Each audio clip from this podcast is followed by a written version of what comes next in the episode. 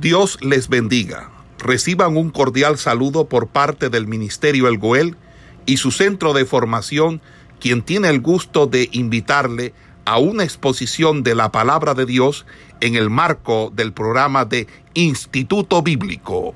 Hablamos de todo lo que pasó. Y eh, pasamos hacia el capítulo, eh, el capítulo 36, pues termina con toda la descendencia de Saúl se nos muestra pues todo el listado de, de los descendientes que él posee.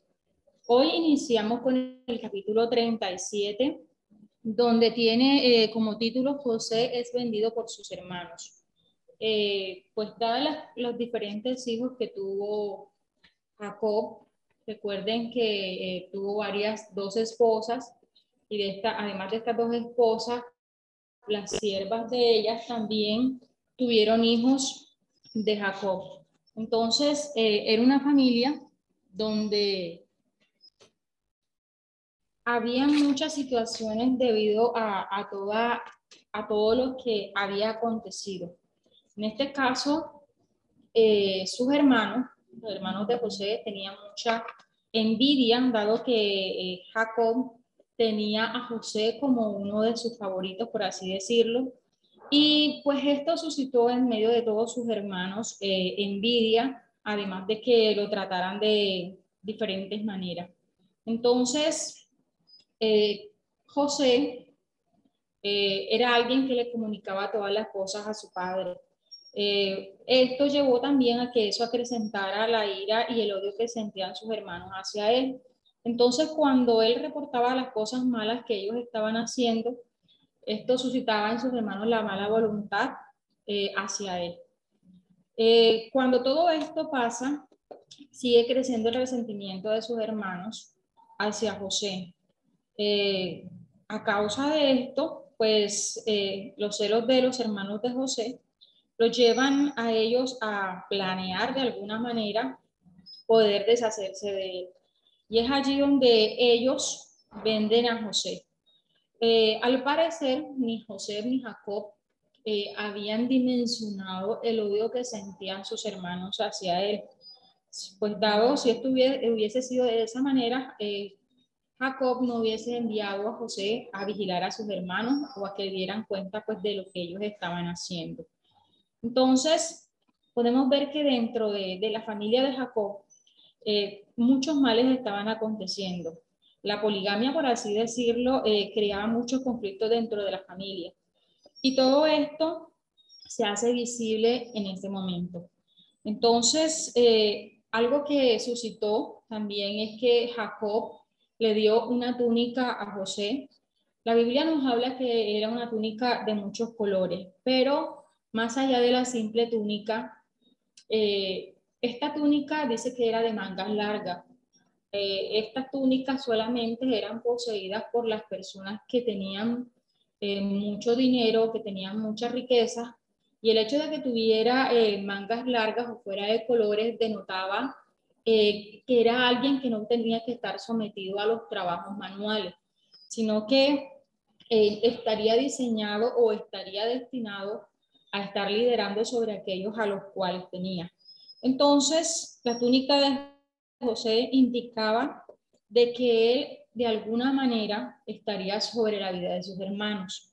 Por eso la Biblia pues nos hace énfasis eh, eh, en que Jacob dio esta túnica a José. Con todo esto, eh, ¿qué acontece para acrecentar todo esto? José empieza a tener unos sueños y estos sueños eran interpretados tanto por sus hermanos como por su padre de que él estaría gobernando o que estaría sobre ellos. De allí que también estos sueños siguen acrecentando el odio que ellos tienen. Hay una parte especial en Génesis 37, 20, donde eh, ellos eh, ya empiezan a planear. Dice, ahora pues venid y matémosle y echémosle en una cisterna y diremos, alguna mala bestia lo devoró. Luego de que Jacob envía a José a que los vigilara, ellos planean este mal contra él. De allí que estos sueños que José había tenido, eh, dicen ellos, pues terminarían acabándose. De esta manera, ellos planean eh, vender a José. Dentro de este capítulo se destaca que uno de sus hermanos trató de evitar este mal sobre José. De allí que Rubén, pues dice que lo echen en una cisterna. Cuando eh, él les dice esto, pues no está pensando que José muera, sino que lo hace suponiendo que posteriormente él podrá regresar y podrá salvar su vida. Pues esto no sucede, sucede que en ese mismo espacio de tiempo está pasando una caravana.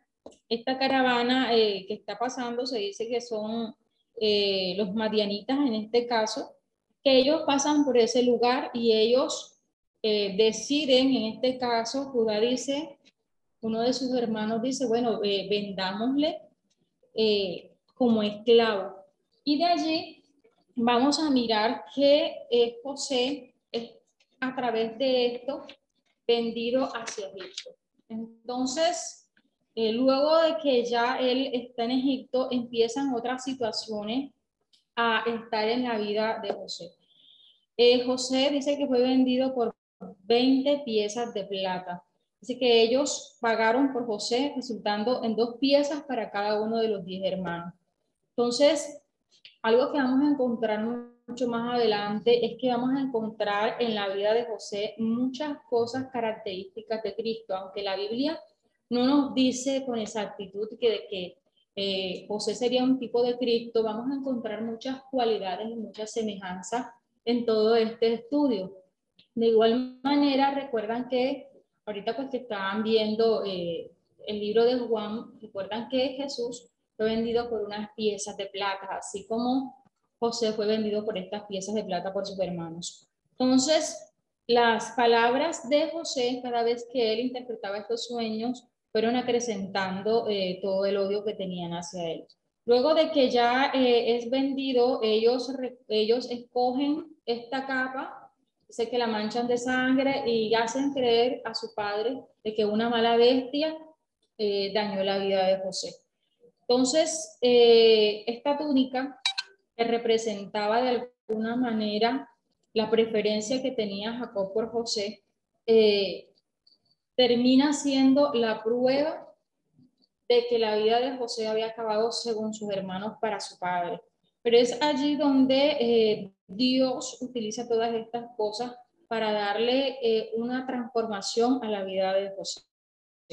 Entonces, ese rechazo que tenían eh, hacia su hermano, luego termina causándole ese dolor al padre porque Jacob, al saber esto, dice que eh, descenderá enlutado. Toma un luto de muchos años del cual no se repone y luego de esto toma a su hijo eh, Efraín como, como ese hijo amado aparte de José.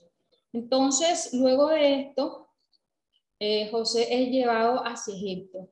El capítulo 38 aparece como una parte de la, de la historia de uno de los hijos de Jacob, y es la historia de Judá y los cananeos. Cuando eh, el pueblo, en este caso los hijos de Jacob, se empiezan a mezclar con los cananeos, suceden muchas cosas. Judá eh, tiene tres hijos. De estos hijos, él permite que se case eh, uno de ellos, el mayor, se casa en este caso con Tamar, una mujer cananea. Dice que Dios miró que estos hombres eran impíos y es el juicio de Dios el que termina matando a estos hombres. De alguna manera Dios hace juicio sobre ellos y él muere. Eh, en el pueblo eh, de Israel se, practicaba lo que era el levirato. El levirato consistía en que si eh, una mujer se había casado, en este caso con él, y él moría y ella no tenía hijos, ella eh, podía casarse, en este caso, con su cuñado. De allí que nuevamente Jacob permite que ella se case con su segundo hijo, en este caso Onán. Luego de que Onán se casa con Tamar, él en su corazón no tenía cosas buenas y dice que él vierte sobre tierra, es decir, en el momento de que ellos tenían las relaciones sexuales, eh, ese proceso de la eyaculación, él eh, lo vertía en tierra. De allí que esto no parece tan agradable al Señor y Dios también quita la vida de Onán. Entonces, cuando estos dos sucesos pasan, ya dos de los hijos de Judá han muerto. Queda un hijo que es Sela, pero entonces Jacob le dice a Tamar que todavía no tiene la edad suficiente pues para, para que ellos se casen, siguiendo la práctica del levirato. Cuando eh, esto pasa, hay un tiempo donde Tamar está esperando, dice que ya Sela ha crecido, ella está esperando pues que ser entregada a él, pero esto no sucede. ¿Por qué? Porque hay un temor en Judá de que nuevamente eh, su hijo Sela muere. Ante esto, Tamar eh, utiliza la estrategia y dice que ella se quita sus vestiduras de luto, se viste, se cambia todas sus vestiduras y se pone a la entrada del lugar donde estaría Judá. De hecho, ella de alguna manera se disfraza, por así decirlo, de prostituta. Y es allí donde Judá tiene relaciones con ella.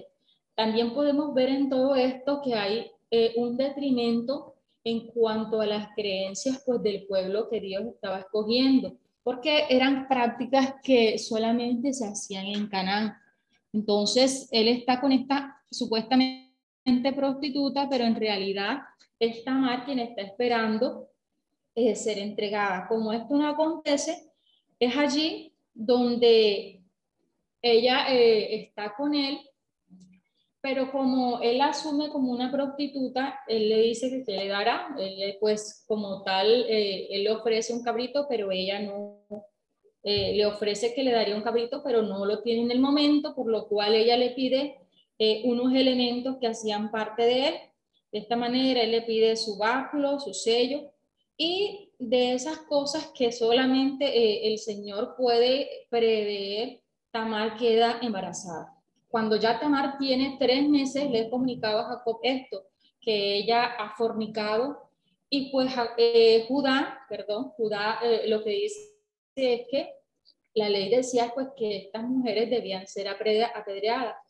Cuando ella va a ser sacada para ser, digamos, ejecutada, ella saca los elementos que le pidió en su momento a Judá y dice de, lo, de, eh, de quien este sello y este báculo es, de esa persona estoy embarazada. Es allí donde Judá entiende que y dice que ella es más justa que él. De allí, ella tiene un par de mellizos. Entonces, esto se muestra como un capítulo eh, eh, aparte dentro de la historia de la Biblia, pero eso más adelante nos va a dar un poco más de sentido porque de la descendencia de Judá vendría en este caso el Salvador. Entonces solamente miramos cómo eh, este capítulo aparte más adelante se va enlazando. El capítulo 39 nuevamente nos lleva a la vida de José. Y es allí donde José se muestra en una situación.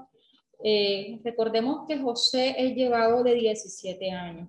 Cuando él eh, tiene estos 17 años, es llevado no a cualquier persona, porque pudo haber sido llevado a cualquier eh, oficial dentro, de, dentro del pueblo de Egipto. Pero específicamente vemos también la providencia del Señor al ser llevado a uno de los oficiales del rey. Entonces, Génesis 39 nos habla de cómo José, siendo esclavo, eh, empieza a llevar una vida en medio de su esclavitud próspera. Dice que después de que Potifar compró a José, este, este fue próspero.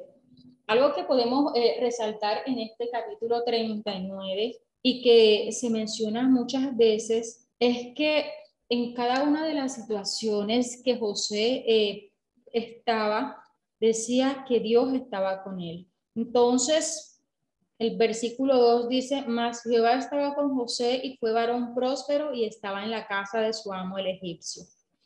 Dice el versículo 3, y vio su amo que Jehová estaba con él y que todo lo que él hacía, Jehová lo hacía prosperar en su mano. Podemos entender este capítulo, este versículo, al ver que Potifar mismo está diciendo que Jehová eh, hacía prosperar todo lo que estaba en sus manos.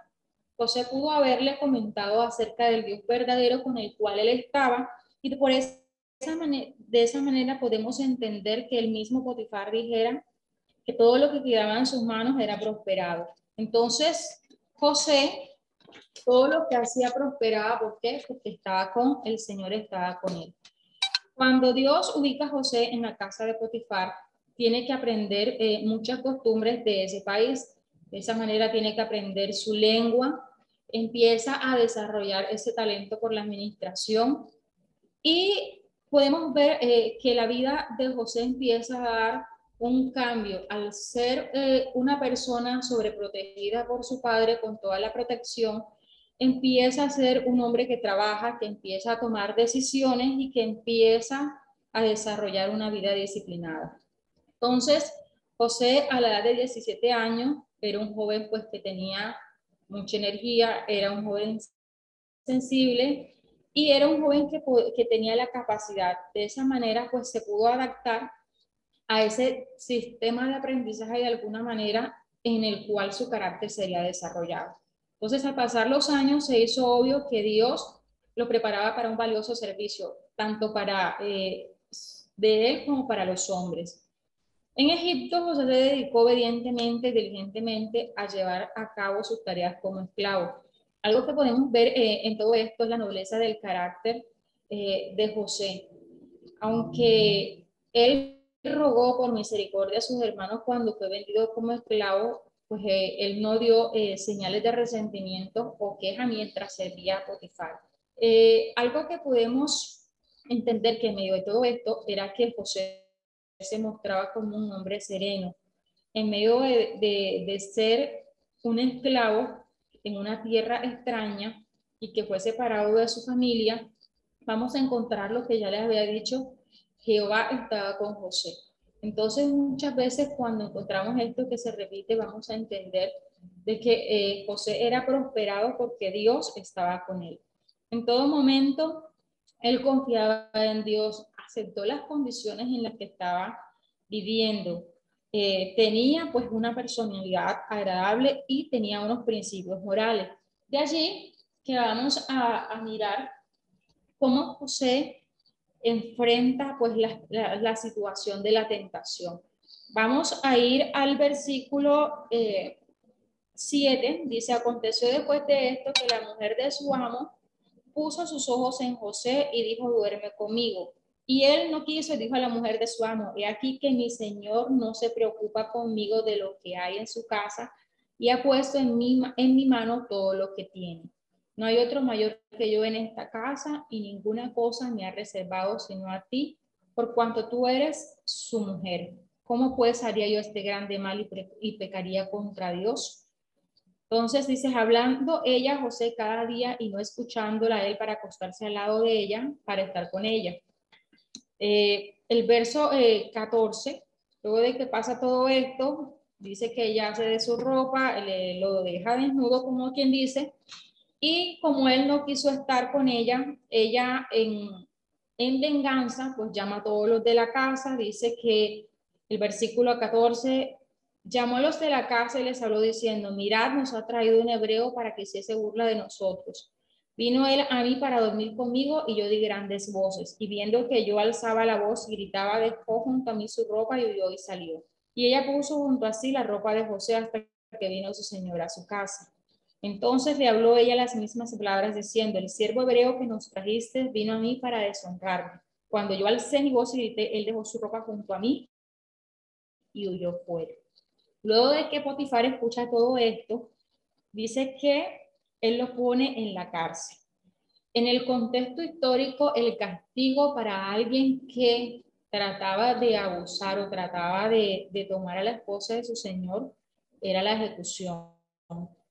Eh, no era como tal eh, coger al siervo y ponerlo en la cárcel. De hecho, no lo coloca en cualquier cárcel. Potifar lo coloca en la cárcel, pero donde estaban los presos del rey. Podemos entender esto teniendo pues dos teorías. Una que eh, Potifar no creyera totalmente pues que su esposa estaba diciendo la verdad y otra pues que tuviera eh, en mente que iba a perder un gran administrador como lo tenía. Pero dadas cuáles fueron las circunstancias, eh, Potifar no tomó la decisión de ejecutar a Moisés, sino que lo colocó en la cárcel. Y aquí pues también seguimos viendo cómo la providencia de Dios está sobre la vida de José. Dice el verso 21, pero Jehová estaba con José y le extendió su misericordia y le dio gracia en los ojos del jefe de la cárcel. El jefe de la cárcel entregó en mano de José el cuidado de todos los presos que había en aquella prisión. Todo lo que hacía allí, él lo hacía. No necesitaba atender el jefe de la cárcel cosa alguna de las que estaban al cuidado de José, porque Jehová estaba con José y lo que él hacía, Jehová lo prosperaba. Entonces, es aquí donde el Señor permite que él esté en la cárcel. Luego de que esté en la cárcel, vienen dos situaciones más que son las que permiten que José eh, pueda posteriormente llegar a la casa de Faraón. Dice José interpreta dos sueños. Eh, la historia pues, bíblica nos cuenta de dos personajes, en este caso el copero y el panadero del rey. Estos dos personajes fueron puestos en la cárcel y cuando ellos estaban allí, recuerden que José administraba pues todo, todo en la cárcel, dice que todo lo que se hacía, él lo hacía allí. Cuando él está eh, al cuidado de estos dos hombres que están puestos en este lugar, dice que ellos tuvieron unos sueños. De allí que eh, el panadero pues, le contó su sueño, así lo mismo que el copero.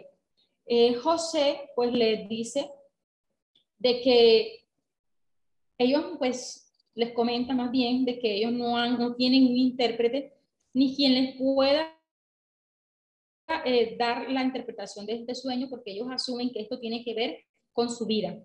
De allí que el verso 8 del capítulo 40 dice, ellos le dijeron, hemos tenido un sueño y no hay quien lo interprete. Entonces le dijo José, ¿no son de Dios las interpretaciones? Contadme ahora. Y ellos pues relatan, relatan sus sueños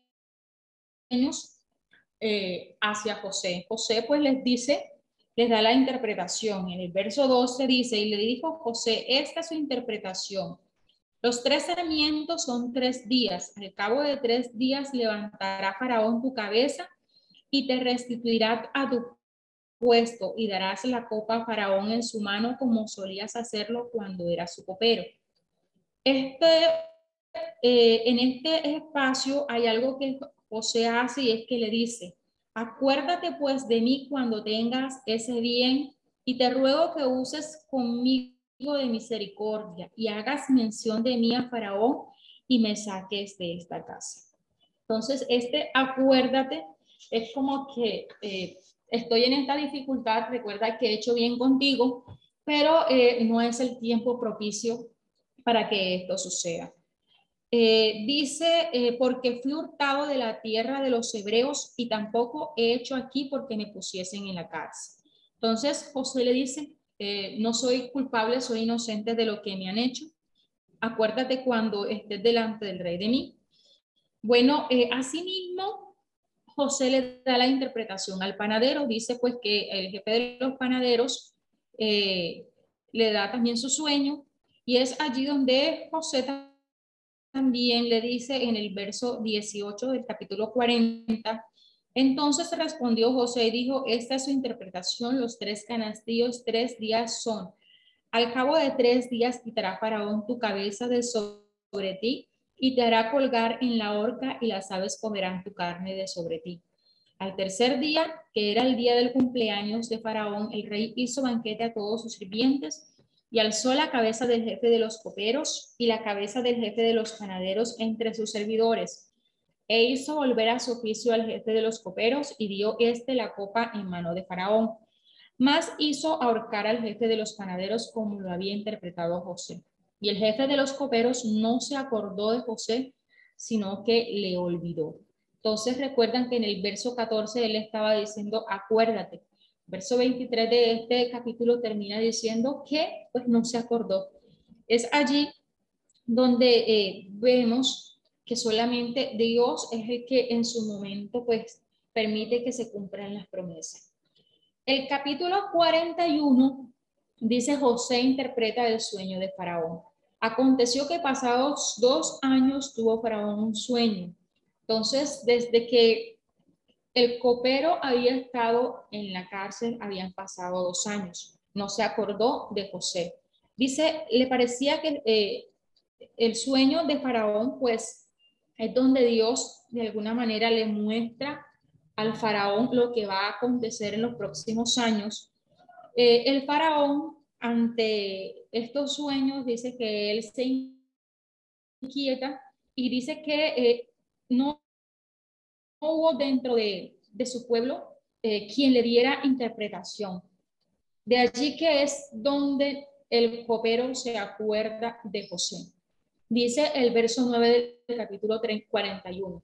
Entonces el jefe de los coperos habló a Faraón diciendo, me acuerdo hoy de mis faltas. Cuando Faraón se enojó contra sus siervos, nos echó a la prisión de la casa del capitán de la guardia a mí y al jefe de los panaderos. Y él y yo tuvimos un sueño en la misma noche. Cada sueño tenía su propio significado. Estaba allí con nosotros un joven hebreo, siervo del capitán de la guardia, y se lo contamos y él nos interpretó nuestros sueños y declaró a cada uno conforme a su sueño. Dice, y aconteció que como él nos lo interpretó, así fue. Yo fui restablecido en mi puesto y el otro fue colgado. Es allí donde Faraón manda a llamar a José. Dice eh, el verso 14, entonces Faraón envió y llamó a José y lo sacaron apresuradamente de la cárcel. Y se afeitó y mudó sus vestidos y vino a Faraón. El verso 15 dice, y dijo Faraón a José, yo he tenido un sueño y no hay quien lo interprete, mas he oído decir de ti que oyes sueños para interpretarlos. Eh, notemos algo que hace José aquí, y es que José reconoce que la interpretación de los sueños no es propia de él, sino del Señor. Él respondió, dice el verso 16, respondió José a Faraón, diciendo, no está en mí. Dios será el que dé respuesta propicia a Faraón. Entonces, en este verso podemos ver de que a pesar de la vida que, ha llevado José, en medio de todas estas situaciones, él reconoce que es Dios quien ha hecho todas estas cosas. Entonces Faraón dijo a José, en mi sueño, cuenta nuevamente pues todo el sueño, eh, ahí les dejo pues para que lean por asuntos de tiempo, y es allí donde Dios da la interpretación a José. Es aquí donde él eh, dice y le expresa que estos dos sueños que él les contó en realidad eran el mismo sueño. Entonces, dice el verso 28 del capítulo 41. Esto es lo que respondo a Faraón. Lo que Dios va a hacer lo ha mostrado a Faraón. Y aquí vienen siete años de gran abundancia en toda la tierra de Egipto. Y tras ellos seguirán siete años de hambre y toda la abundancia será olvidada en la tierra de Egipto y el hambre consumirá la tierra y aquella abundancia no se echará de ver a causa del hambre siguiente, la cual será gravísima. Y el suceder el sueño Faraón dos veces significa que la cosa es firme de parte de Dios y que Dios se apresura a hacerla. Entonces, algo que, que podemos mirar en todo esto es que siempre el Señor está en la vida de José. Aún en este tiempo, Él lo había preparado. Si el copero se hubiese acordado en el mismo momento acerca de José, hubiese simplemente, eh, José hubiese salido de la cárcel quizás y pues no hubiese tenido la importancia que vamos a ver eh, que tiene al él interpretar los sueños de Faraón.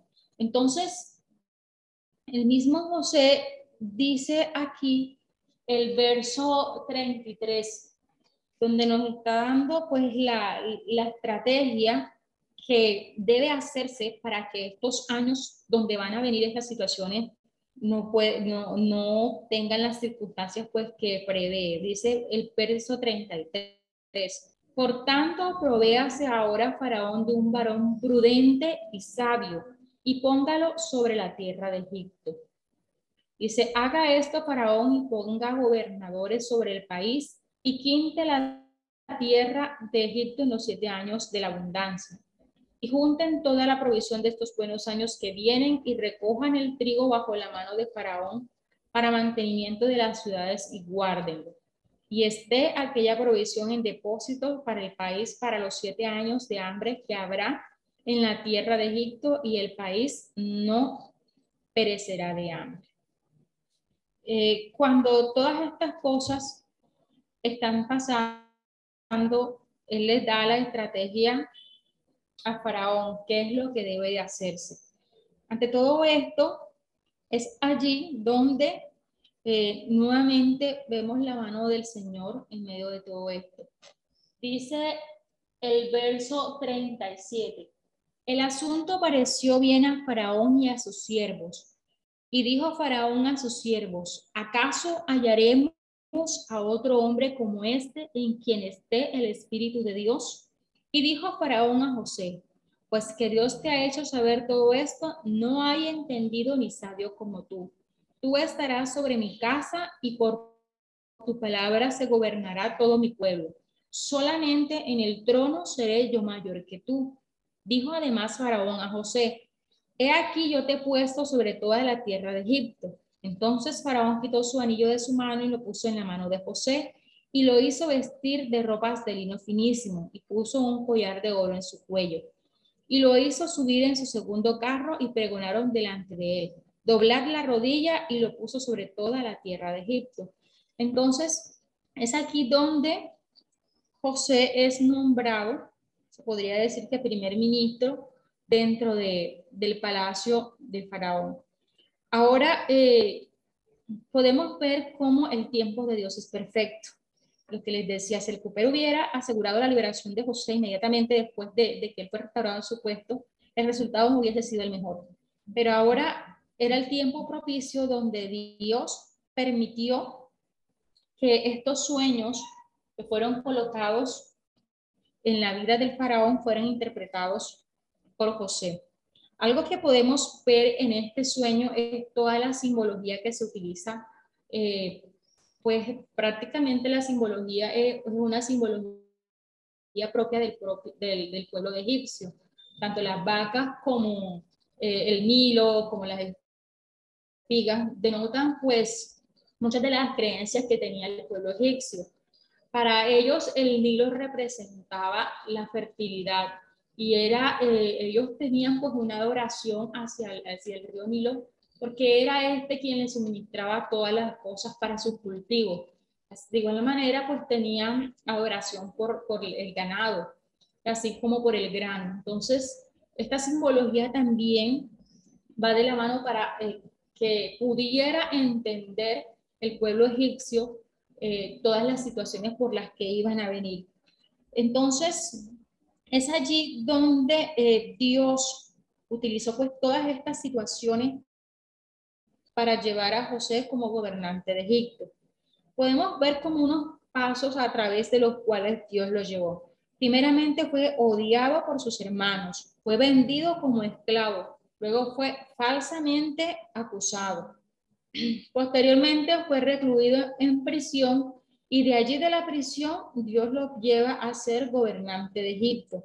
Ahora, Dios eh, utilizó pues todas estas cosas y Dios respetó de alguna manera el oficio del rey. Le reveló las cosas que concernían al bienestar de su pueblo. De allí que eh, el Señor permitió pues que todo este simbolismo apuntaran eh, a que todo eh, estaba apuntando hacia el bienestar de Egipto.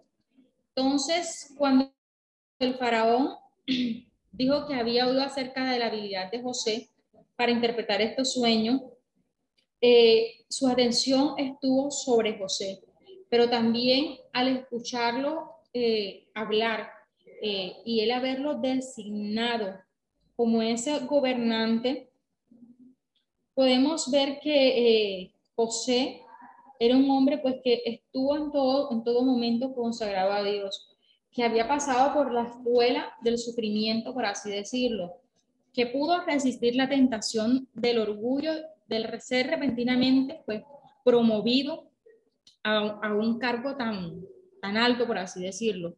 Entonces, es allí donde Dios en todo este tiempo utilizó todas estas situaciones para ir preparando a José.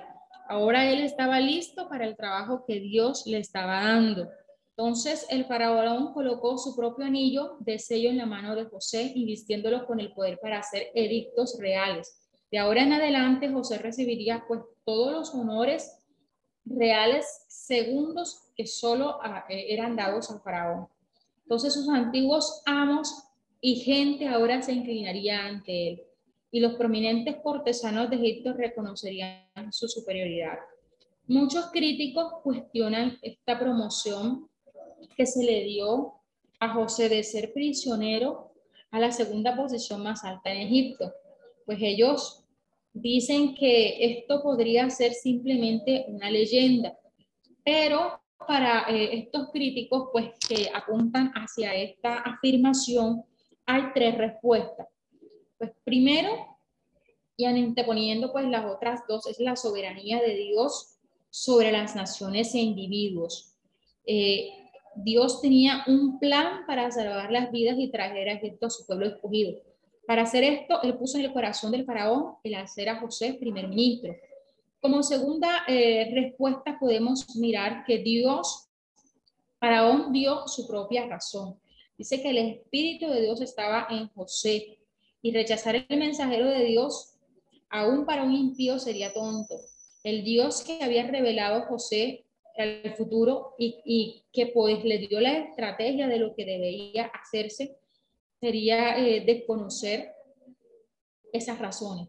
Dice su testimonio, el sabio plan convenció al faraón y a todos los funcionarios de que él era la mejor persona para este trabajo. Y lo tercero es el tiempo histórico. Durante el reino de los Ixos, se dice que podría explicar el repentino ascenso de José al poder. Eh, estos eran, pues los Ixos eran gente semítica eh, del oeste, ya sea cananeos y amorreos, que dice que conquistaron eh, en el año 1700 a Egipto y estuvieron pues en el poder hasta el año 1500 antes de Cristo. Dice que este, de alguna manera estos eran eh, gobernadores de otras, que tenían otra nacionalidad, pero que gobernaban eh, a otros pueblos. Entonces la teoría de los Ixos explicaría la disposición de este faraón para dar lo mejor de la tierra a estos inmigrantes hebreos. De allí que de alguna manera este faraón podía provenir también de una descendencia semítica. Entonces, un gobernante semita tendería, tendería a ser generoso con estos semitas. De allí que esto sería una de las explicaciones. Ahora, eh, este programa que Dios había permitido para conservar de alguna manera a su pueblo, eh, se estaban empezando a consolidar, dado que José llegó a ser ese primer ministro de Egipto. Ahora era evidente que José tendría que naturalizar pues como ciudadano de ese país. Eh, primeramente vimos que él fue afectado pues conforme a la costumbre egipcia antes de ser llevado a la corte del faraón. Entonces los monumentos antiguos muestran, muestran a los egipcios con caras afectadas y vestidos de lino fino, cosas que se hicieron con José. Aunque el faraón y algunos de sus servidores podrían haber venido de Palestina o Siria, en la corte pues observaban todas las costumbres eh, de los egipcios. Dice pues que durante años, durante los años que José pasó en la casa de Potifar, eh, pudo haber aprendido su lengua y se había pues familiarizado con todas las costumbres. Ahora pues era naturalmente pues que él consiguiera eh, manteniendo estas costumbres. De allí que el faraón le da un nombre egipcio y le designa una esposa pues de, de nobleza egipcia. Dice el verso, el verso 50. voy a retroceder antes, más bien, antesito de este. El versículo 45 dice, llamó Faraón el nombre de José, Safnat Panea, y le dio por mujer a Senat, hija de Potífera, sacerdote de On. Entonces, era eh, normal que esto se estuviera, se estuviera haciendo, eh, de cambiarle el nombre a José, así como asignarle una esposa egipcia. Ahora, el nombre de Safnat Panea denota que, eh, o da a entender que es un preservador del mundo o un mantenedor de la vida, o el que revela los secretos. Pues se ajustaría este nombre de Panea a este pues que pudo revelar los secretos que estaban escondidos en los sueños. Entonces, podemos mirar que eh, para José el trabajo era, significaba como esa dignidad. Y como todo verdadero hombre, pues eh, él en ese momento pues estaba pensando quizás más en su trabajo que en sus amores. Entonces, eh, empezó José a realizar esto del plan, pues la sugerencia que él les había dicho. Él desalentó pues el consumo exagerado de las abundantes cosechas y empezó a recaudar todo el trigo, pues, pero eh, el hecho de que fuera luego eh, vendido el trigo hacia, hacia el pueblo sugiere que José en algún momento lo pudo haber comprado para su preservación. Entonces la política de José requería el ejercicio de ese poder eh, aristocrático, pero era un gobernante benéfico. Su política de comprar la tierra durante los últimos años del hambre probablemente consolidó el reino de los Ixos sobre Egipto. Sin embargo, pues puede haber producido también hostilidad contra los hebreos por parte de los gobernantes egipcios, pues que más tarde derrocaron a este régimen semita. Ahora, eh, el fracaso de la cosecha y el hambre en el antiguo Egipto no era nada nuevo. Ellos normalmente venían de la interrupción pues, de la corriente del río Nilo, del que completamente dependían pues, para la fertilización e irrigación. A veces el Nilo pues, se, se atascaba río, arriba pues, con una vegetación eh, y luego pues sus aguas se perdían en los pantanos de Sudán hasta que trazaban un nuevo canal. Estas eran situaciones que a veces podían pasar eh, en ese tiempo. Entonces, la preocupación de un buen gobernante en el tiempo del hambre sería la de salvar las vidas de su pueblo. Y es eso lo que empieza a hacer José.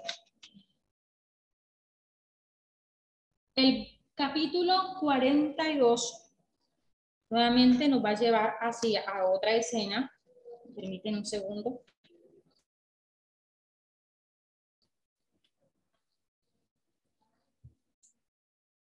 Y es que los hermanos de José van por alimento a Egipto.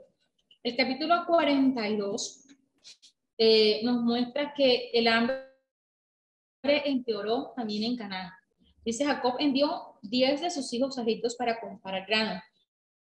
José pues supervisaba las ventas a los extranjeros y reconoce a sus hermanos, pero ellos no se dan cuenta de que era él. A pesar de que él estaba preocupado por su familia en Canaán y velaba por el bienestar de, de cualquiera de, su país, eh, sus hermanos no tenían la menor idea de que él pudiera ser el gobernante de ese país.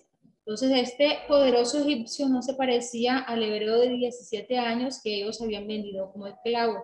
Este hombre maduro parecía un egipcio, actuaba y hablaba como un egipcio. Entonces, cuando José vio a sus hermanos inclinarse ante él, quizás pudo haber recordado esos sueños de los manojos y las estrellas y probablemente pudieron venir a su mente muchos, muchas preguntas. Eh, si todavía eran los mismos hombres crueles y, sin corazón del pasado, o cómo pues se sentía respecto a su hermano menor y a su, a su pues, padre que ya estaba viejo. Entonces él resistió ese deseo de rebelarse inmediatamente, decidiendo probarlos primero. Entonces, primeramente los acusó de ser espías, que era un cargo serio por el cual podían ser acusados. Entonces, primeramente habló de ponerlos a todos, menos uno en la prisión y enviar pues a, a ese a traer su hermano menor como prueba de que lo que habían dicho era cierto. Entonces, podemos hacernos unas preguntas. ¿Por qué encarceló José a sus hermanos? Las pruebas revelarían sus actitudes y su carácter. Se piensa que José pudo de esta manera mantenerlos bajo supervisión y ver sus actitudes. Él estaba al tanto de que la prueba de problemas serios traería a la luz su verdadero carácter. Los colocó tres días en prisión y les hizo experimentar algo de aflicción y el sufrimiento por los que habían hecho pasar a, él. Entonces, eh, luego de que todo esto, José anuncia un tratamiento más indulgente para ellos, solamente mantendría a uno en prisión y liberaría a los demás para que fueran a su casa. Pero ellos deberían volver con su hermano menor para probar su sinceridad antes de que él liberara al prisionero. Los hermanos de José reconocieron mientras estuvieron esos días allí que esto era el justo castigo de Dios por el crimen que habían cometido contra su hermano. Pues lo habían vendido en Egipto como esclavo y ahora ellos eran prisioneros y sin recurso alguno en una cárcel egipcia. Entonces, como resultado eh, de todo esto, dicen que su sufrimiento trajo a la superficie ese sentido de culpabilidad. Entonces ellos dijeron, verdaderamente hemos pecado contra nuestro hermano, pues vimos la angustia en su alma cuando nos rogaba y no le escuchamos. Por eso ha venido sobre nosotros esta angustia y aquí también se nos demanda su sangre. Entonces podemos ver eso en el verso 21 y 22, cómo ellos en ese momento de estar eh, presos en esa cárcel pudieron reconocer eh, su pecado, por así decirlo.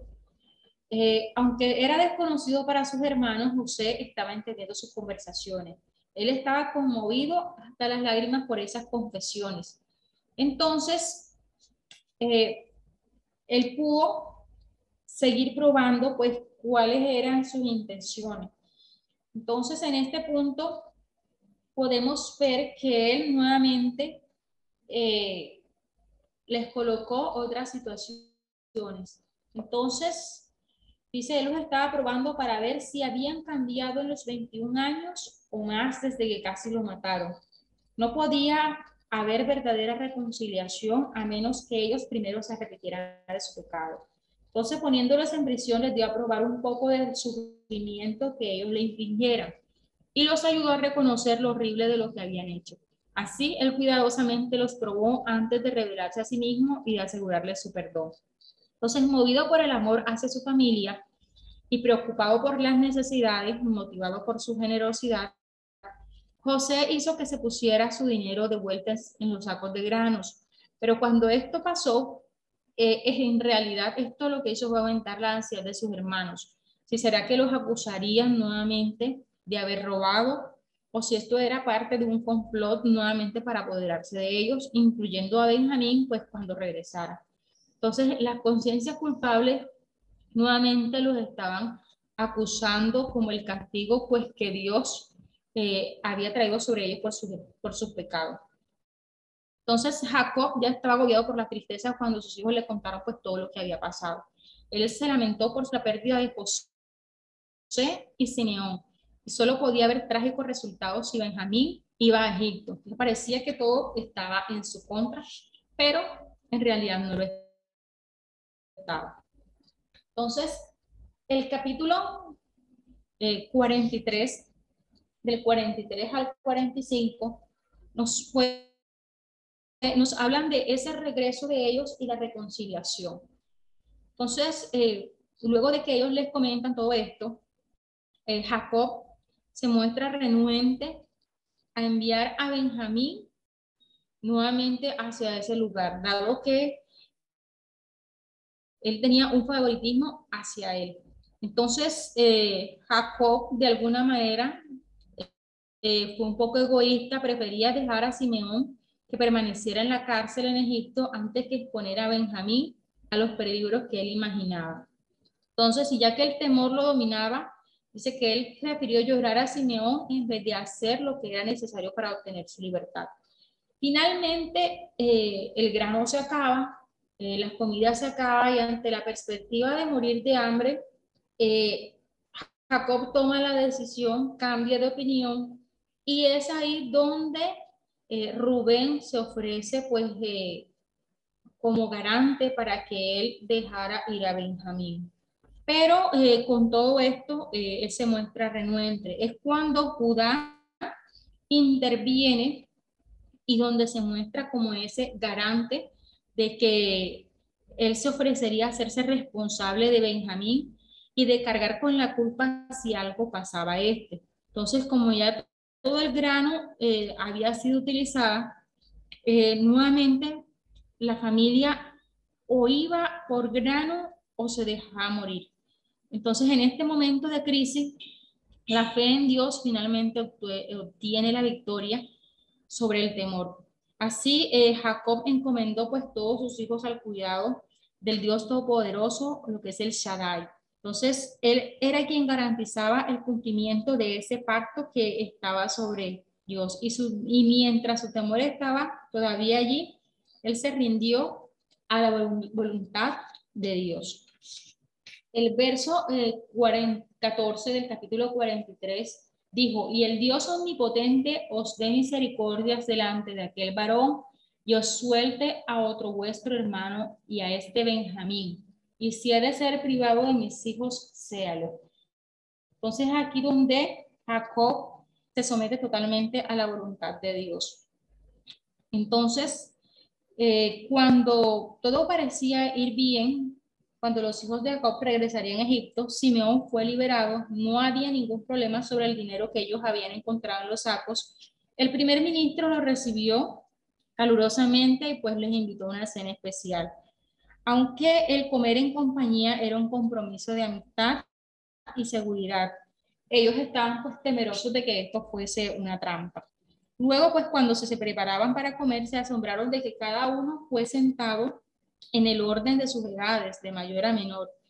Y pues algo que, que pasa en esto es que a pesar de que ellos pasan por todo esto, hubo un favor especial que fue dado al menor. Eh, de ahí que podemos eh, ver que su carácter estaba siendo cambiado, dado que ellos no mostraron resentimiento y José vio que sus actitudes de mucho tiempo atrás habían cambiado. Nuevamente, eh, José pues sigue eh, probando de alguna manera a sus hermanos. Dice el versículo 34 del capítulo 43, y José tomó viandas delante de sí para ellos, mas la porción de Benjamín era cinco veces mayor que cualquiera de las de ellos, y bebieron y se alegraron con él. El capítulo 44 es llamado la copa de José.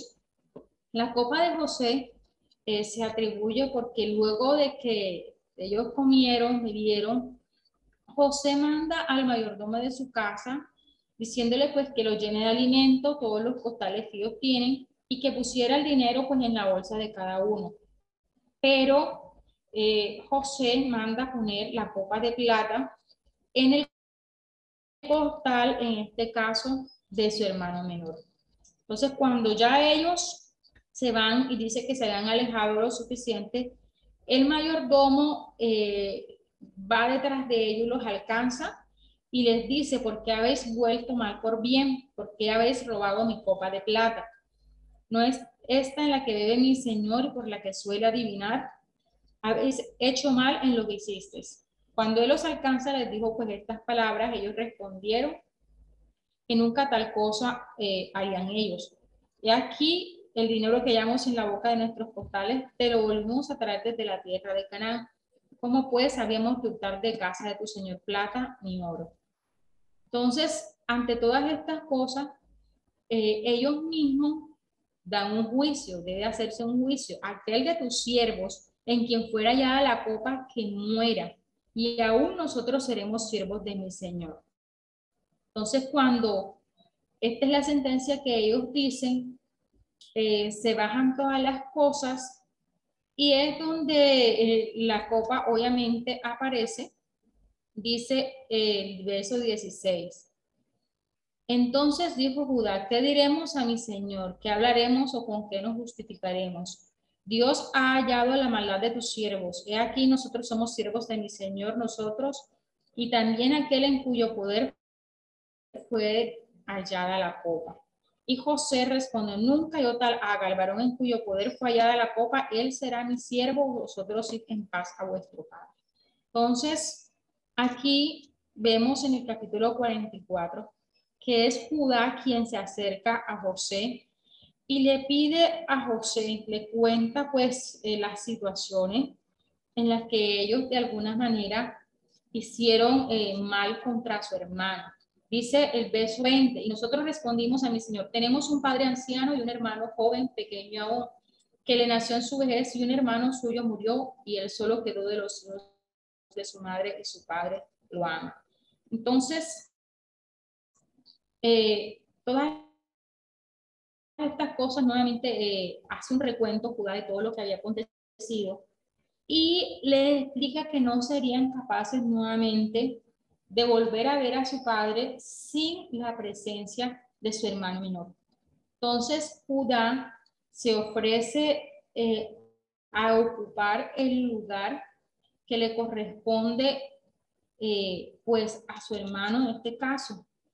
Y es allí donde vemos que, en medio de todo esto, eh, el corazón de estos hombres que vendieron a su hermano ha cambiado. Dice el verso 32, como tu siervo salió por fiador del joven con mi padre, diciendo, si no te lo vuelvo a traer, entonces yo seré culpable ante mi padre para siempre.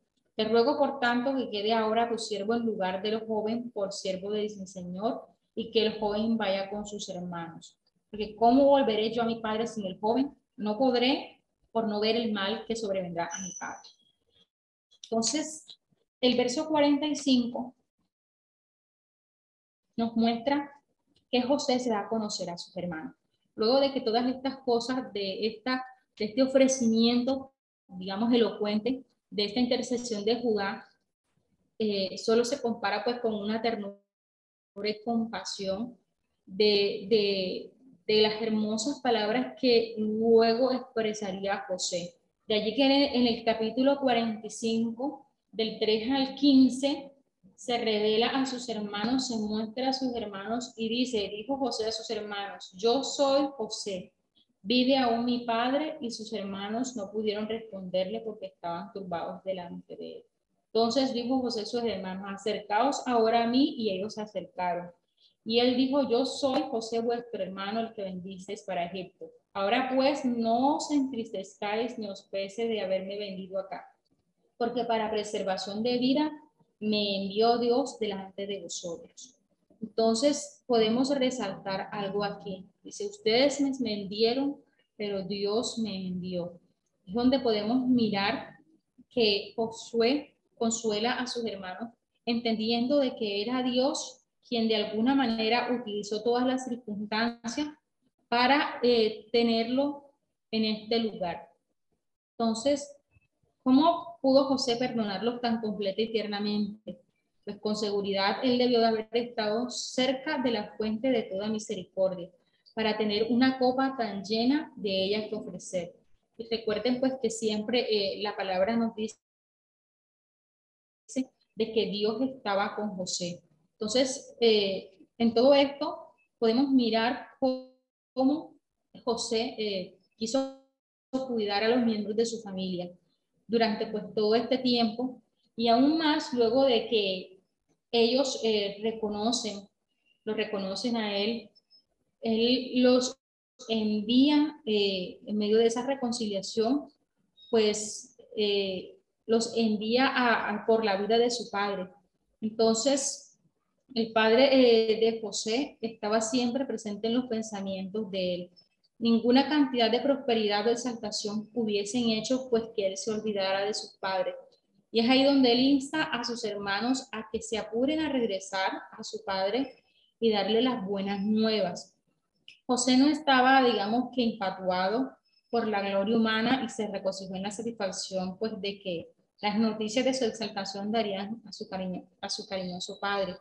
Más bien, estaba pues pendiente de cómo eh, durante los próximos años podría eh, proveer o sostener a toda su familia.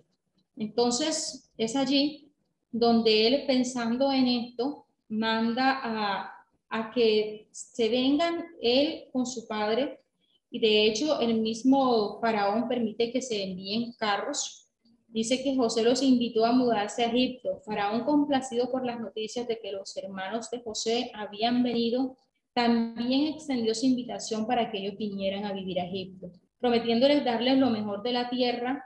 Él también proveyó sus carros para que ellos pudieran traer familias a Egipto. Entonces, cuando Jacob escucha todas estas noticias de que José estaba vivo y era un gobernante en Egipto, dice que pues entró en un estado de shock y no lo podía creer.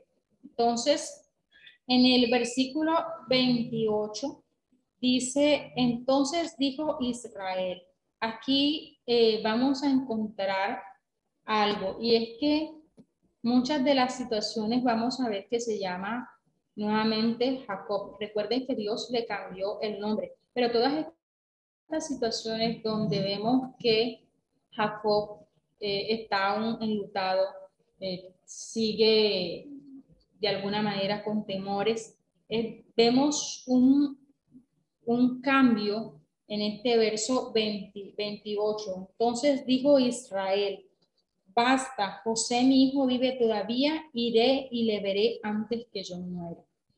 Entonces, digamos que ese viejo Jacob se convirtió en Israel de nuevo. Una vez más empezó a moverse en su antiguo vigor. Y es allí donde decide trasladarse. Pero antes de que él eh, decida nuevamente irse hacia Egipto, podemos ver en el capítulo 46. Salió Israel con todo lo que tenía y vino a Berseba y ofreció sacrificios al Dios de su padre Isaac. Y habló Dios a Israel en visiones de noche y dijo, Jacob, Jacob, y él respondió, heme aquí.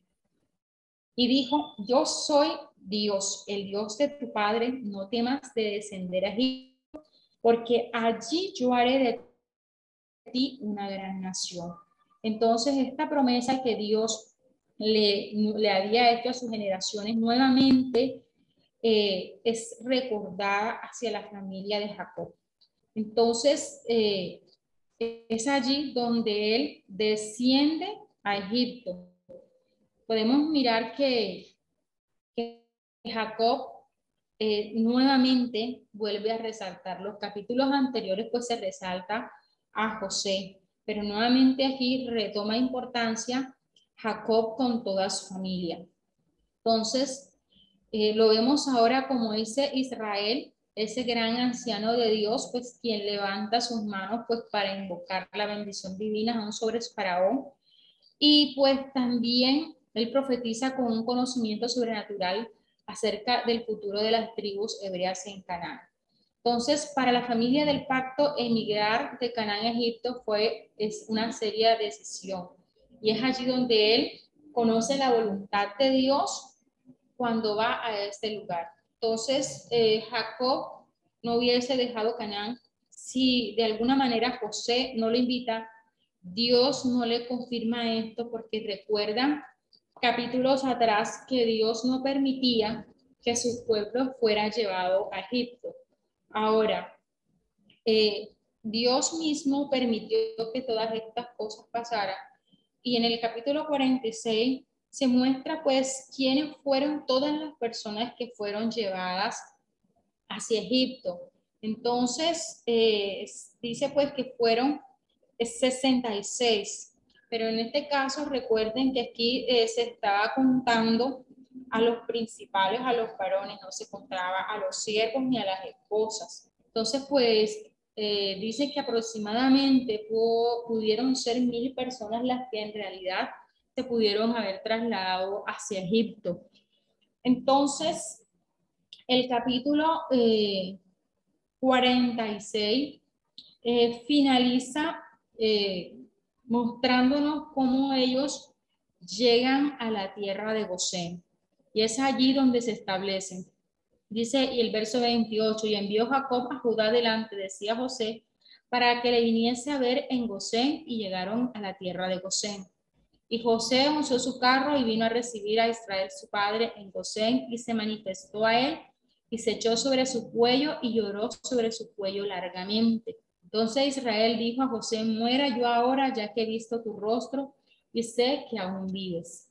Entonces, podemos mirar cómo eh, esta bienvenida que le da eh, José a su padre Jacob lo lleva pues para que ellos eh, pues tengan un recibimiento.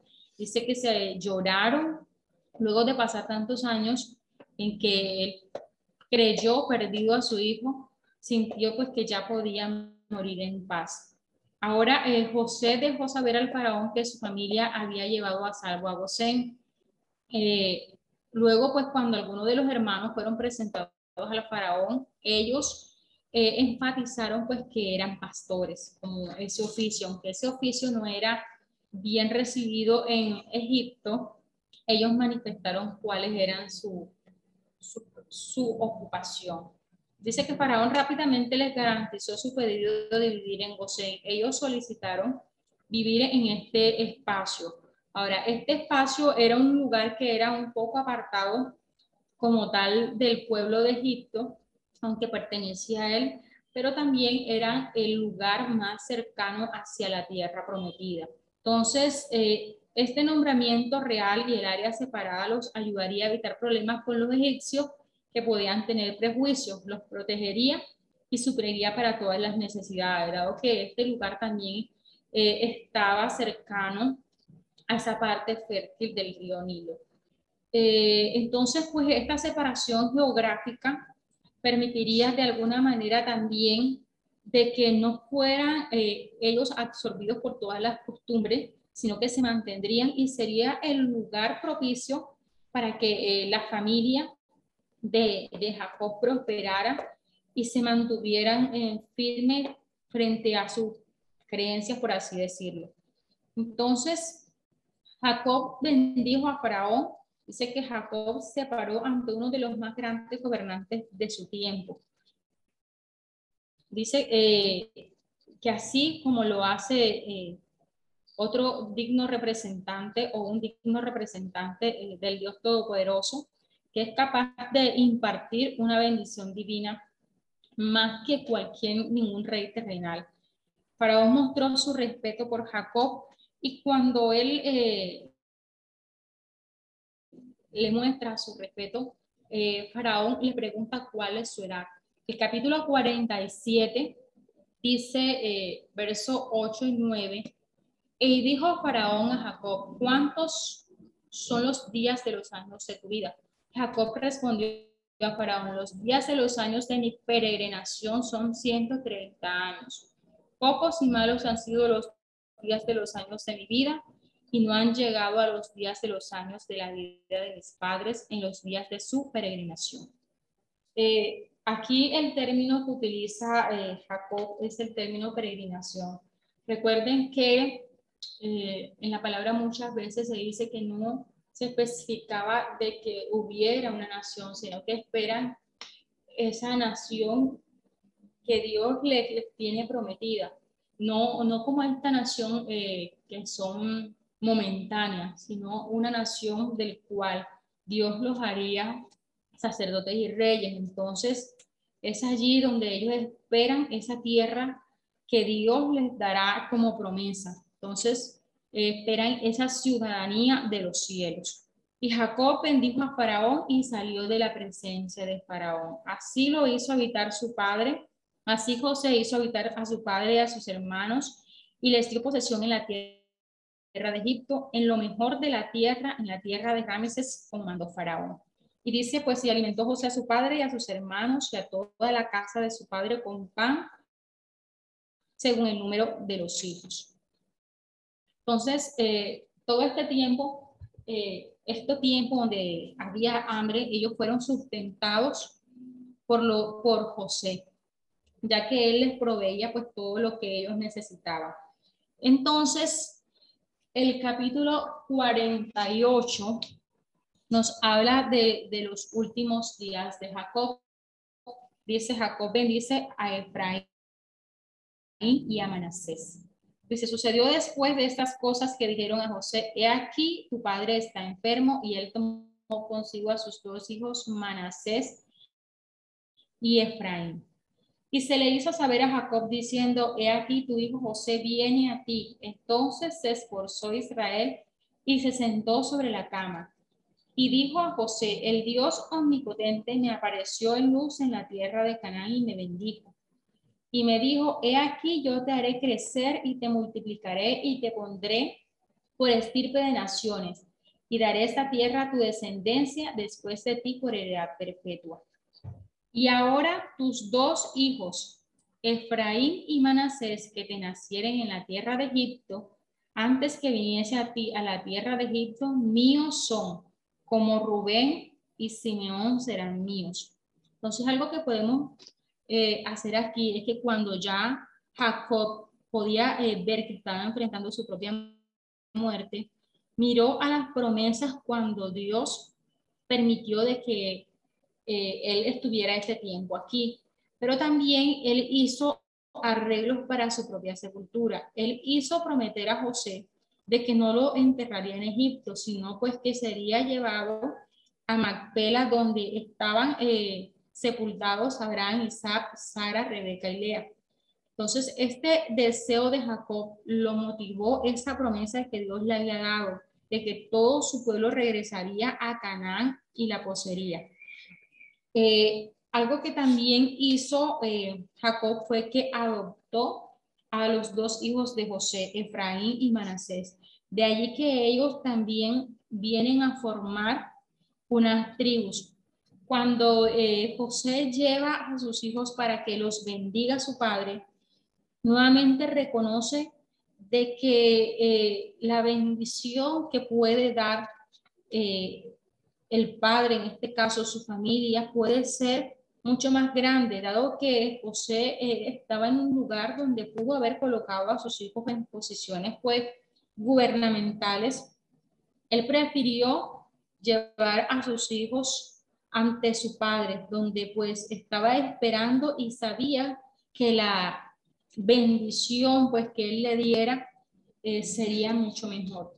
Entonces, de esta manera, José recibió esa doble porción que solamente le pertenecía al primogénito y el alto honor de ser el padre de dos tribus. Entonces, eh, cualquiera de, sin embargo, cualquier hijo menor de José podría haber tenido, eh, que pudiera haber tenido más adelante, ya no sería el padre de tribus separadas, sino que pertenecerían a la de sus hermanos Efraín y Manasés.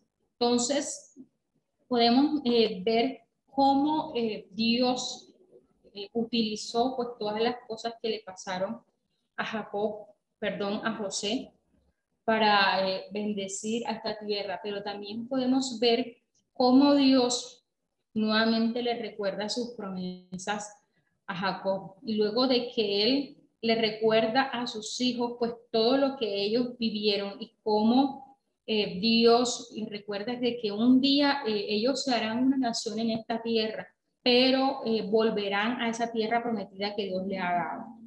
Entonces, eh, cuando esto pasa, eh, Jacob bendice a toda su familia, no solamente bendice a los hijos de José, sino que también trae esa bendición sobre todo, o profecías, por así decirlo, para patriarcales, para todos sus descendientes. dice en Génesis 40, Dice profecía de Jacob acerca de sus hijos. Y llamó Jacob a sus hijos y dijo, juntaos y os declararé lo que hace acontecer en los días venideros. Juntaos y oíd, hijos de Jacob, y escuchad a vuestro padre Israel. Rubén, tú eres mi primogénito, eh, mi fortaleza y el principio de mi vigor, principal en dignidad, principal en poder Impetuoso como las aguas no será ser principal, por cuanto subiste al lecho de tu padre. Entonces, eh, sucede que eh, Rubén tuvo relaciones con una de las siervas, por así decirlo, o de, la, de Jacob. Y cuando esto pasó, él de alguna manera se degradó a sí mismo. Y es allí donde él es degradado. Entonces, no tiene como tal esa, el lugar del primogénito, por así decirlo, eh, es degradado de ese lugar. Entonces, eh, estos tres primeros hijos, también Simeón y Leví, eh, fueron incluidos en las bendiciones del pacto pues para la nación. Pero dado que su conducta eh, fue duramente condenada, pues no tuvieron esas bendiciones. De allí que dice que él no será el principal. Entonces te envileciste subiendo a mi estrado. Simeón y Leví son hermanos, armas de iniquidad sus armas. En su consejo no entre mi alma, ni mi espíritu se junte en su compañía. Porque en su furor mataron hombres y en su temeridad deshartaron toros. Maldito su furor que fue fiero y su ira que fue dura. Yo los apartaré en Jacob y los esparciré en Israel. Entonces, las conductas de estos tres hermanos pues fueron eh, castigadas de alguna manera. Y pues a causa de todo lo que ellos habían hecho, pues eh, la tribu de, Simeón y de Levi dice que serían esparcidas. Eh, dice, sus espadas eran armas de venganza, no de justicia. Por eso, pues ambas, ambas tribus serían dispersadas.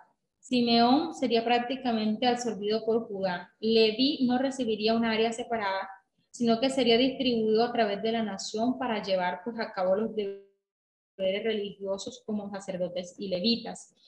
En los días de Moisés, pues la tribu de Leví fue aquella que se redimió a sí misma de la desgracia, uniéndose a la causa de Jehová, que lo podemos ver en Éxodo 32, 25, 28. Entonces la tribu de Leví fue recompensada con el sacerdocio, la espada de matanza que fue utilizada, recuerden que ellos fueron hombres fieros cuando pasó lo, lo de Dina y ellos fueron, eh, utilizaron la venganza. Entonces, es la bendición eh, realmente que sigue sobre Judá, que viene siendo como el cuarto hermano. Dice, Judá te alabarán tus hermanos, tu mano en la servicio de tus enemigos, los hijos de tu padre se inclinarán ante ti. Cachorro de león Judá, de la presa subiste, hijo mío, se encorvó, se echó como león, así como león viejo, quien lo despertará. No será quitado el cetro de Judá, ni el legislador de entre sus pies hasta que venga Silo, y a él se congregarán los pueblos. Entonces, esta profecía que está aquí sobre la tribu de Judá es donde nuevamente se recuerda que de esta tribu será el descendiente del Salvador. Por eso les decía, ese capítulo aparte que se hizo allá es porque eh, realmente eh, la descendencia de Judá serían los que más adelante de, de esta tribu sería donde nacería el Salvador. Y de allí eh, las bendiciones que él sigue dando a sus demás hijos. Dice, la bendición sobre Judá, hijo de Lea, es la más importante de las profecías. La extraordinaria alabanza lo hace brillar contra el oscuro antecedente de censura a sus tres hermanos mayores. El nombre Judá significa alabanza y él será alabado por sus hermanos. Él triunfará sobre las naciones y reinará sobre las demás tribus. De Judá vendría el gobernante de todas las naciones, quien es el Mesías, cuyo próspero reino milenario pues describe pormenorizadamente Isaías. Entonces, todas las bendiciones para Judá, ese linaje real, esa dinastía permanente, esas victorias militares y el Mesías por venir, ese reino mesiánico, esa prosperidad y ese reino sobre las naciones. De allí que esta es una de las mayores bendiciones que Jacob da a sus hijos. Entonces, al continuar todo este, este capítulo, vemos entonces todas las profecías que él da sobre cada uno de sus hijos, de Dan, de Gad, eh, de Aser, de Neftalí. Y el, el Génesis ya 49, del 22 al 26, dice, es la profecía sobre José. Rama fructífera es José, rama fructífera junto a una fuente cuyos vástagos se extienden sobre el muro. Le causaron amargura, le asatearon y le aborrecieron los arqueros, mas su arco se mantuvo poderoso y los brazos de sus manos se fortalecieron. Por las manos del fuerte de Jacob, por el nombre del pastor, la roca de Israel, por el Dios de tu Padre, el cual te ayudará, por el Dios omnipotente, el cual te bendecirá, con bendiciones de los cielos de arriba, con bendiciones del abismo que está abajo, con bendiciones de los pechos y del vientre.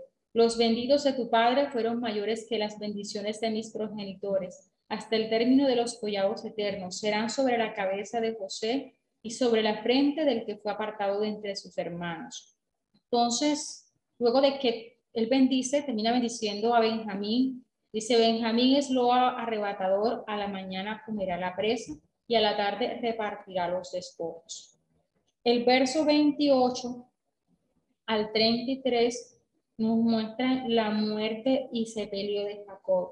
Dice, todos estos fueron las doce tribus de Israel y esto fue lo que su padre les dijo al bendecirlos a cada uno, por su bendición los bendijo.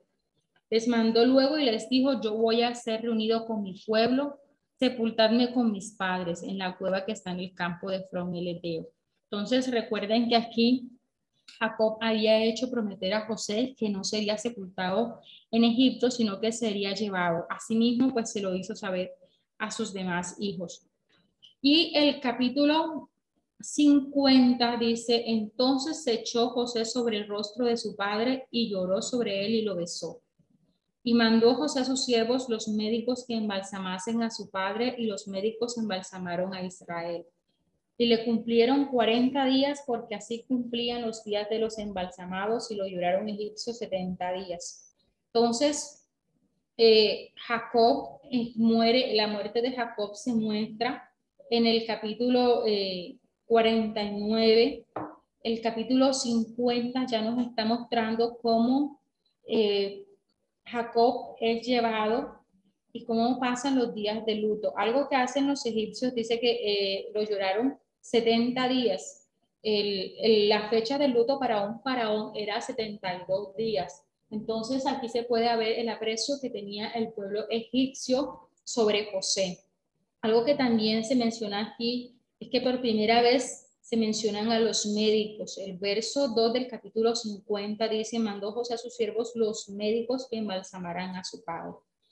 Entonces, pasados los días del luto, habló José a los de casa de Faraón diciendo, si he hallado ahora gracia en vuestros ojos, os ruego que habléis en oídos de Faraón, diciendo, mi padre me hizo curar, eh, diciendo, he aquí que voy a morir en el sepulcro que cabe para mí en la tierra de Canaán.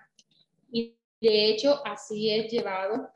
Eh, esto es un gran funeral el que se realiza porque dice que llevaban, inclusive pues iban carros, iban todos sus hermanos, solamente dejaron en la tierra de Gosén a sus niños, sus ovejas y sus vacas, y subieron carros y gente de a caballo y dice que se, hizo un escuadrón grande. Dice que llegaron hasta la era de Atap, que está al otro lado del Jordán, y allí endecharon con grande y muy triste lamentación. José hizo a su padre duelo por siete días. Entonces, eh, este capítulo termina eh, con la muerte de José. Dice, volvió José a Egipto, él y sus hermanos y todos los que subieron con él a sepultar a su padre después que lo hubo sepultado. Aquí pasó algo y es que viendo sus hermanos ya que Jacob había muerto, pensaron que de pronto José iba a tomar alguna represalia contra ellos. No eh, tuvieron en cuenta que eh, José les mostró todo ese amor. Y es allí donde él en el verso 19 les dice, no temáis, acaso estoy yo en lugar de Dios. Es decir, él no los está juzgando. Entonces, pues, vosotros pensasteis mal contra mí, mas Dios lo encaminó a bien para hacer lo que vemos hoy, para mantener en vida a mucho pueblo. Ahora pues no tengáis miedo, yo os sustentaré a vosotros y a vuestros hijos. Así los consoló y les habló al corazón. Entonces dice que habitó José en Egipto, él y la casa de su padre, y vivió José 110 años. La edad de 110 años era como que la máxima edad que era reconocida en el pueblo de Egipto como la, la edad más longeva hacia la que podían llegar. Y vio José los hijos de Efraín hasta la tercera generación, también los hijos de Maquir, hijo de Manasés, fueron criados sobre las rodillas de José. Y José dijo a sus hermanos, yo voy a morir, mas Dios ciertamente os visitará, los hará subir de esa tierra a la tierra que juró a Abraham, a Isaac y a Jacob. E hizo jurar José a los hijos de Israel diciendo, Dios ciertamente os visitará y haréis llevar de aquí mis huesos. Y murió José a la edad de 110 años y lo embalsamaron y fue puesto en un ataúd en Egipto. Entonces, aquí finaliza el libro de Génesis, eh, donde eh, con la muerte y sepultura en este caso, José queda embalsamado, su cuerpo no es enterrado. De allí que eh, podemos mirar cómo fue esta vida de José y cómo la vida de Jacob. Ambos terminan eh, estableciendo, en este caso, Jacob, que su, su cuerpo sería llevado, así como José quiso prometer que el día que ellos partieran de ese lugar, su cuerpo sería llegado a esa tierra, confiando en que las promesas que Dios les había dado se cumplirían a su tiempo. Entonces, aquí termina Génesis con esa nota de esperanza, Dios ciertamente os visitará. Esta familia que fue escogida estaba en Egipto y José había muerto, pero el Dios eterno del pacto no olvidaría ni fallaría a su pueblo. Más adelante levantaría otro, libertador al final del tiempo y esos propósitos divinos serían revelados, pues que fueron revelados a los patriarcas serían cumplidos. Entonces, eh, podemos por último mirar la semejanza de José con Cristo José se destaca entre los patriarcas por la semejanza de su carácter al de Cristo. Mostró su más alta integridad y nobleza. No mostró rencor ante la desesperanza cuando sus hermanos lo vendieron a la esclavitud. Cuando fue tentado mantuvo su pureza. Cuando fue injustamente acusado y encarcelado, no se entregó a la autocompasión, sino que confió en Dios. Fue elevado al cargo más alto él fue un sabio y capaz administrador que trabaja para salvar las vidas. Mantuvo su sencillez y humildad entre los halagos y tentaciones de la vida cortesana. Entonces, todo esto nos recuerda también que hubo alguien que vivió todas estas cosas que pasó, fue vendido, fue eh, injustamente condenado, fue vendido por plata, tuvo una tentación, perdonó a sus perseguidores, proveyó ese pan de vida que hoy nos permite vivir y tener una salvación. Obtuvo una novia gentil que es la iglesia de Cristo y es honrado por todos. Entonces, con esto finaliza el libro de Génesis. Eh, no sé si tienen algunas preguntas, algunas inquietudes de pronto un poquito demorado, pero ya esta es nuestra última sesión, entonces eh, los escucho.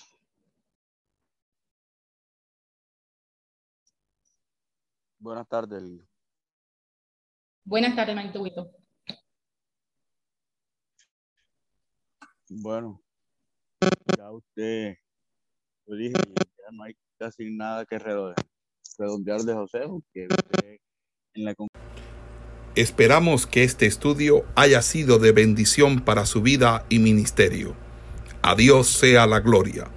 Este es el Ministerio El Goel, vidas transformadas para cumplir el propósito de Dios.